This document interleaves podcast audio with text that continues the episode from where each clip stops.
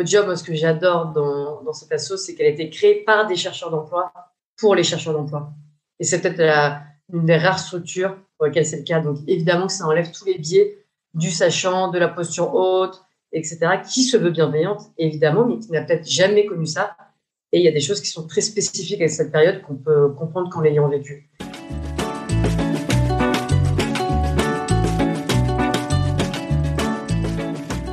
Vous écoutez le 38e épisode de PLAF. PLAF, c'est un podcast dont l'objectif est de faire entendre et de combattre les discriminations dans l'emploi subies par les femmes dès l'approche de la cinquantaine.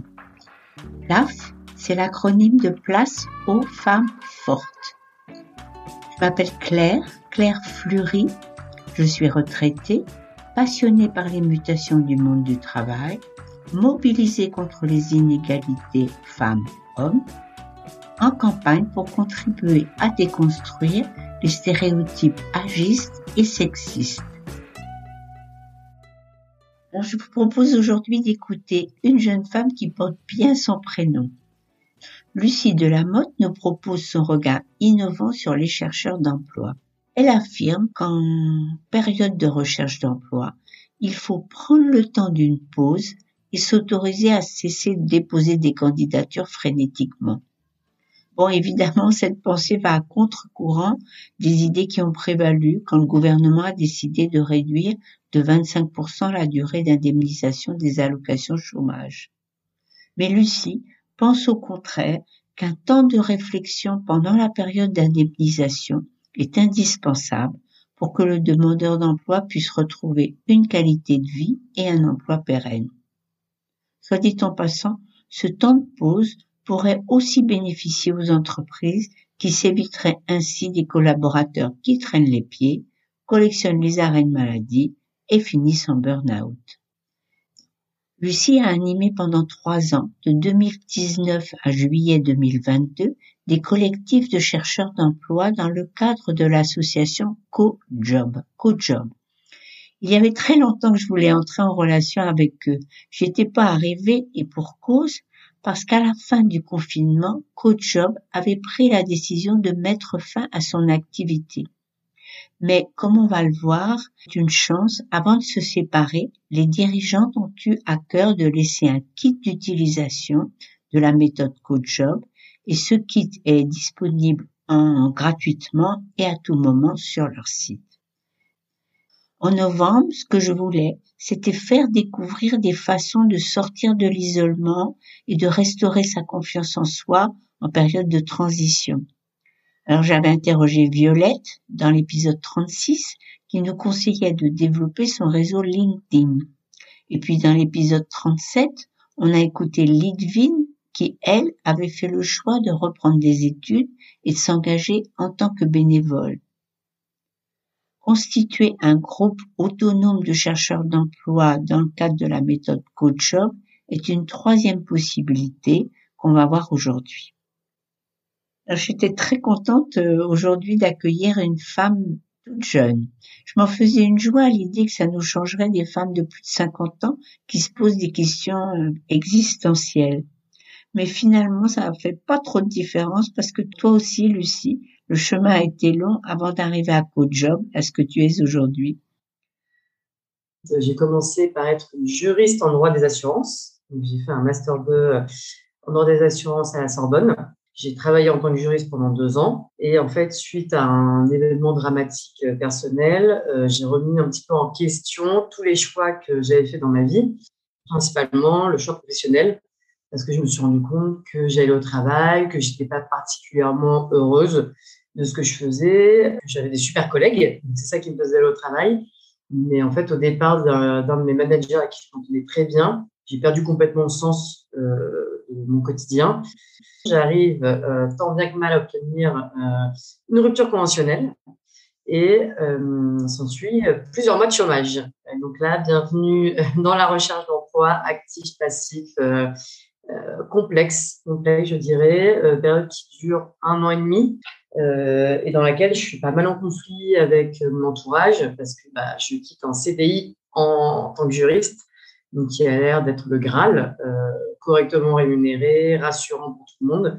Et en fait, personne ne me comprend, ma famille ne me comprend pas, mes amis tentent de me comprendre, mais c'est difficile. Euh, et là, je me retrouve très, très seule. Donc là, heureusement, je commence une thérapie qui me permet de me clarifier, de euh, me rapprocher de, qui je suis, de me rencontrer, de me connaître, etc. Et du coup, de me poser les bonnes questions sur qu'est-ce que je veux faire maintenant. Et donc là, je reprends du coup des études au CNAM en psychologue du travail. J'ai plus d'indemnité Pôle emploi et je me dis, bah, il faut bien que je retourne dans la vie active. Et puis, je me sentais prête. Donc à ce moment-là, je recandidate en tant que juriste en me disant, bon, bah, de toute façon, c'est mon diplôme, il faut bien que je mange, donc euh, c'est pas grave. Et je candidate en même temps euh, à tous les métiers, tous les postes qui m'intriguent et qui m'intéressent, dont CodeJob. Et du coup, je suis embauchée chez CodeJob euh, en tant que euh, animation de la communauté de chercheurs d'emploi. Alors, te voilà embauché chez CodeJob. Est-ce que tu peux commencer par nous dire ce que c'est que cette association? CodeJob, c'est une association qui a été créée par deux filles qui étaient en recherche d'emploi et qui, du coup, euh, se sont confrontées aux trois pieds de la recherche d'emploi, savoir l'isolement et la solitude, la perte de confiance en ses compétences et en son utilité, son sentiment d'utilité, et euh, bah, le fait d'être euh, sans collègue et seul chez soi dans son ordi. Et en fait, se sont réunis. Euh, alors l'anecdote, c'est qu'elle buvait des bières un soir à deux, diplômées d'un master 2 et incapables de trouver un emploi. Et elles se sont dit, mais qu'est-ce qui se passe? Pourquoi on n'y arrive pas? On est censé avoir tous les critères. Euh, et elles se sont dit, mais en fait, il faut qu'on crée cette structure qui nous manque dans le cadre de notre recherche d'emploi. En fait, elles avaient vu un reportage, je crois, aux, États-Unis.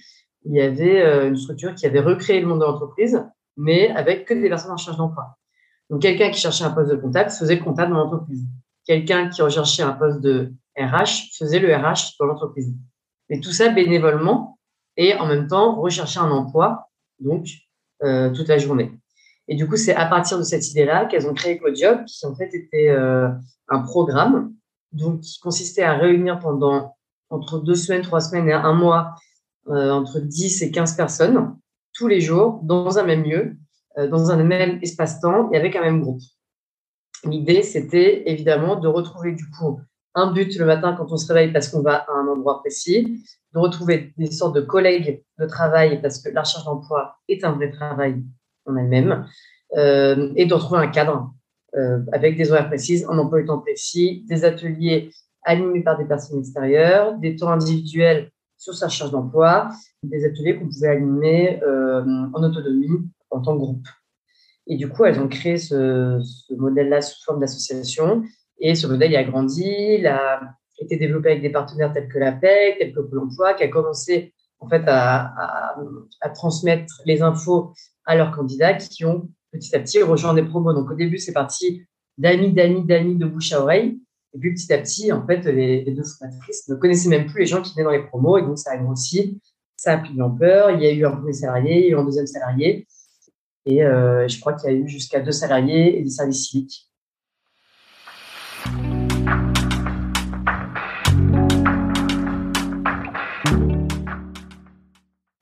Dans cette association, tu avais été embauché avec quelle mission? Moi, j'ai été embauchée pour animer des groupes, mais le but, c'est pas euh, que je sois la maman, entre guillemets. Donc, nous, on est vraiment dans un objectif d'autonomiser les gens qui reprennent confiance en eux dans leurs compétences à retrouver un emploi et dans le collectif de travail, parce qu'on avait principalement des personnes qui étaient euh, en poste de burn-out, en reconversion, en manque de légitimité dans le travail, la peur de retrouver un management euh, difficile, voire nocif. Et en fait, c'était principalement ça, euh, les personnes qui, étaient attirées par Codium. Et donc, l'objectif, c'était évidemment pas que tout repose sur moi en tant qu'animatrice. Donc, c'est là que j'ai appris euh, vraiment le métier. Et donc, c'est un métier que, j'apprends au quotidien, qui s'est transformé pendant mes trois années chez Codium, euh, de faciliter des promos. Donc, l'objectif, c'est de poser le cadre, donc mettre euh, en place des règles communes avec le groupe. D'accord Donc, c'est pas moi qui vais dire, alors, je propose qu'on soit tous bienveillants, est-ce que ça vous convient? D'accord C'est pas ça. C'est de quoi vous auriez besoin, en fait, pour que le groupe se sente en sécurité, que vous puissiez venir et avoir envie de venir travailler tous les jours ensemble, etc.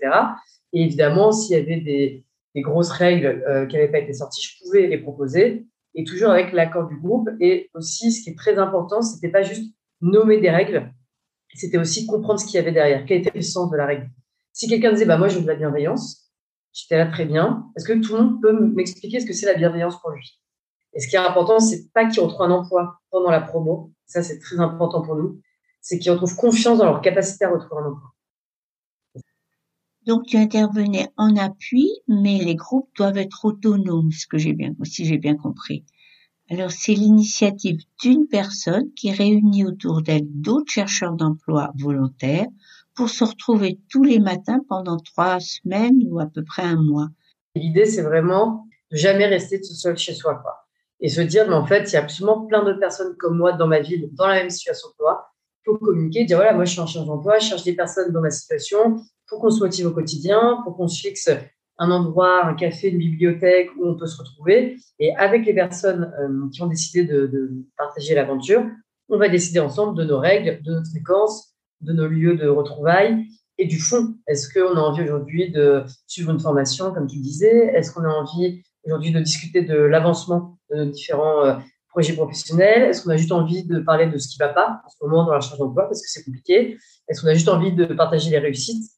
Voilà. Et donc, décider ensemble euh, de ce qu'on a envie de faire sur le, temps qui est imparti au groupe. Et du coup, qu'est-ce qu'on peut attendre d'un tel groupe? Euh, L'avantage du collectif, et c'est pas que dans la recherche d'emploi, évidemment, c'est dans, tous les domaines, à mon avis, euh, c'est qu'en fait, bah, quand par exemple, on va mettre trois heures à envoyer son CV chez nous, parce qu'on se dit, est-ce qu'il est, est, bien? Est-ce que j'ai tout mis? Est-ce que ça, je peux vraiment lire dans un CV, etc. Et en fait, on est en circuit fermé avec soi-même. Là, on est euh, dans un espace avec deux personnes. Donc, c'est très facile de dire, Claire, est-ce que tu peux relire euh, mon CV Est-ce que euh, tu penses qu'il est bien, pas bien? Qu'est-ce que je peux améliorer? Est-ce que tu penses que je peux l'envoyer? Et en fait, ça va diminuer tout cet espace de doute dans lequel on peut être seul.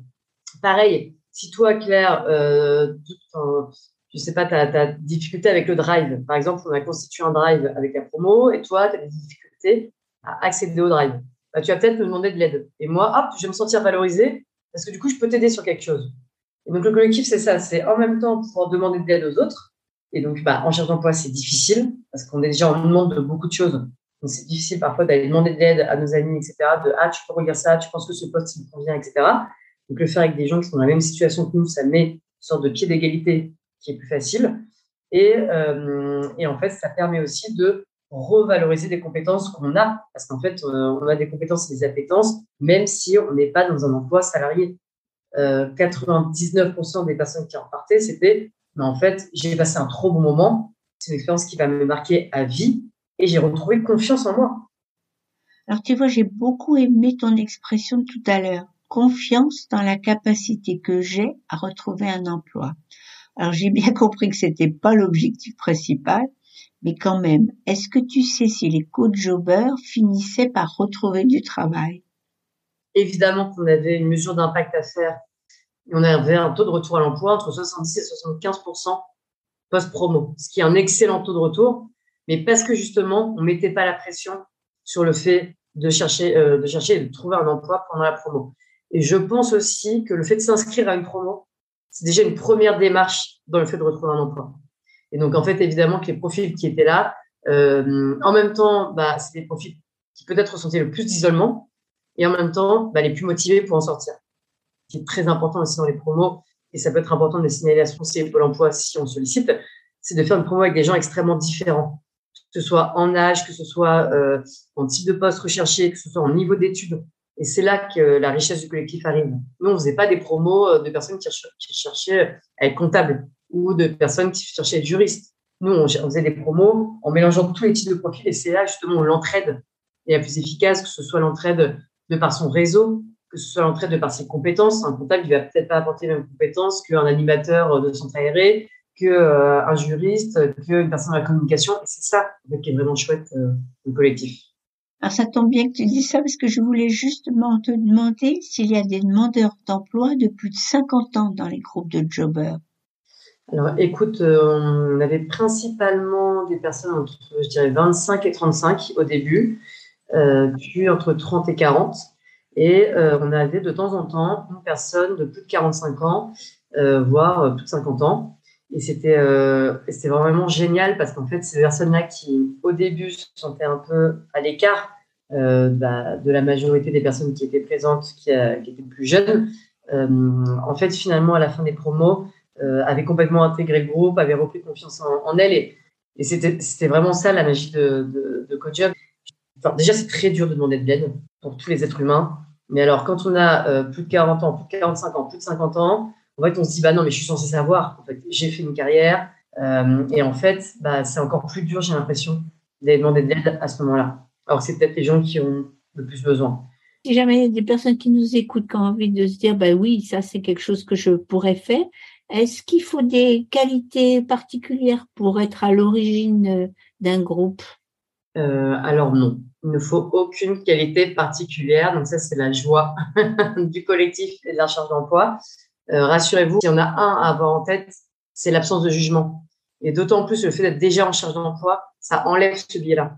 Là où un conseiller Pôle emploi, il peut avoir des jugements de manière inconsciente, peut-être parce que bah, c'est son travail et qu'il en a marre d'avoir autant de personnes à accompagner. Euh, euh, enfin voilà, il peut y avoir des, choses en lien avec son travail à, à lui ou à elle. Alors que quand on est en charge d'emploi, bah, par définition, on connaît notre situation, donc on va pas avoir de jugement sur le chercheur d'emploi d'à côté. Et je pense que il faut vraiment avoir ça en tête. Il faut aucune qualité particulière. Il faut vraiment avoir déconstruit peut-être l'image qu'on a du chômage.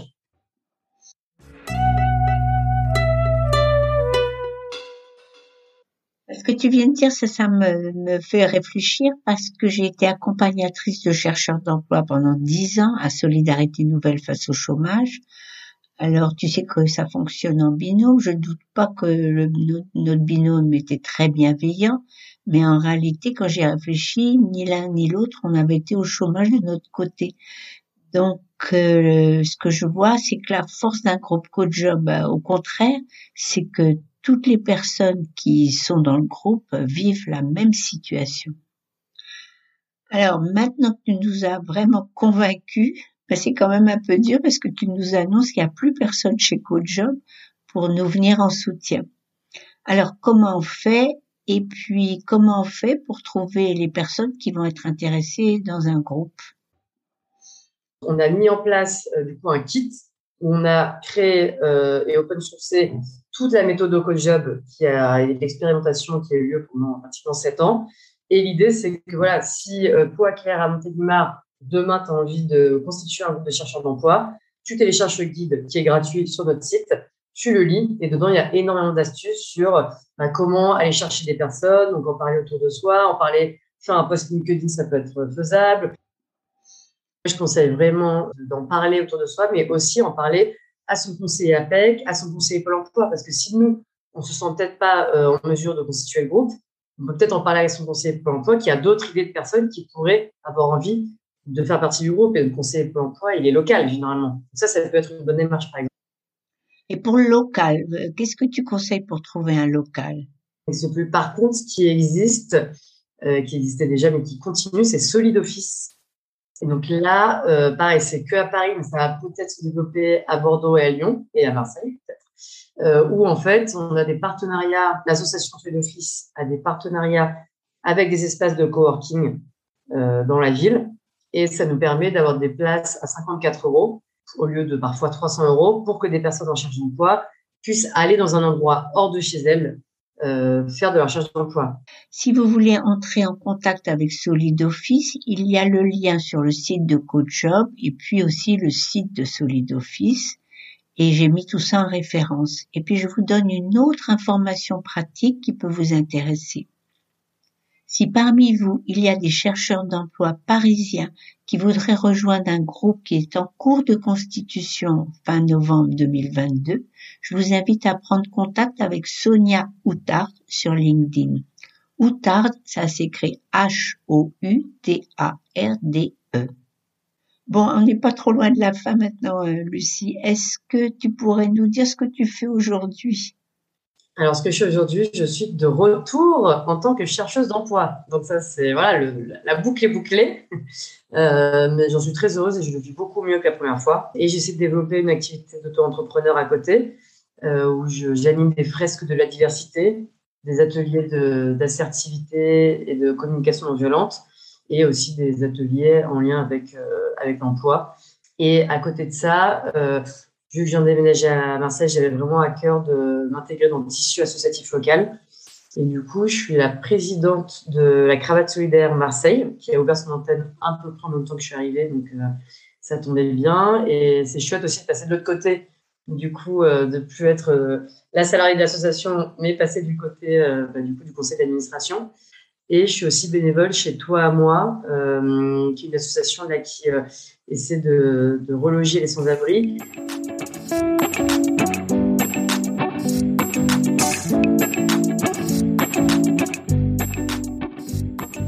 Bah, Lucie, en début d'épisode, tu nous as dit que le chômage, mais ça serait pareil pour toutes les transitions et toutes les périodes de réflexion, à 50 ans ou plus ou plus jeune, ça se caractérise par trois points. L'isolement, la perte de confiance et puis aussi les interrogations sur le sens et l'utilité qu'on veut donner à sa vie. Alors Violette, Lidvine et Lucie ont toutes trois proposé des réponses différentes le point commun entre elles étant de recommander d'aller à la rencontre de nouvelles personnes. J'ajouterai une précision. Aller à la rencontre, oui, mais avec l'objectif d'une double interaction. Oser demander de l'aide et en apporter soi-même. Au mois de décembre, je m'autoriserai une petite pause dans la contrainte du concept une thématique à décliner en série de trois épisodes. J'aime ainsi la périodicité des publications les 8, 18 et 28 du mois, mais pour la fin de l'année, exceptionnellement, il n'y aura pas d'épisode le 28 décembre. Pour les 8 et 18 à venir, je ne suis pas encore tout à fait décidée. Bon, ça sera des bonnes surprises en tout cas. Rendez-vous dans 10 jours, le 8 décembre.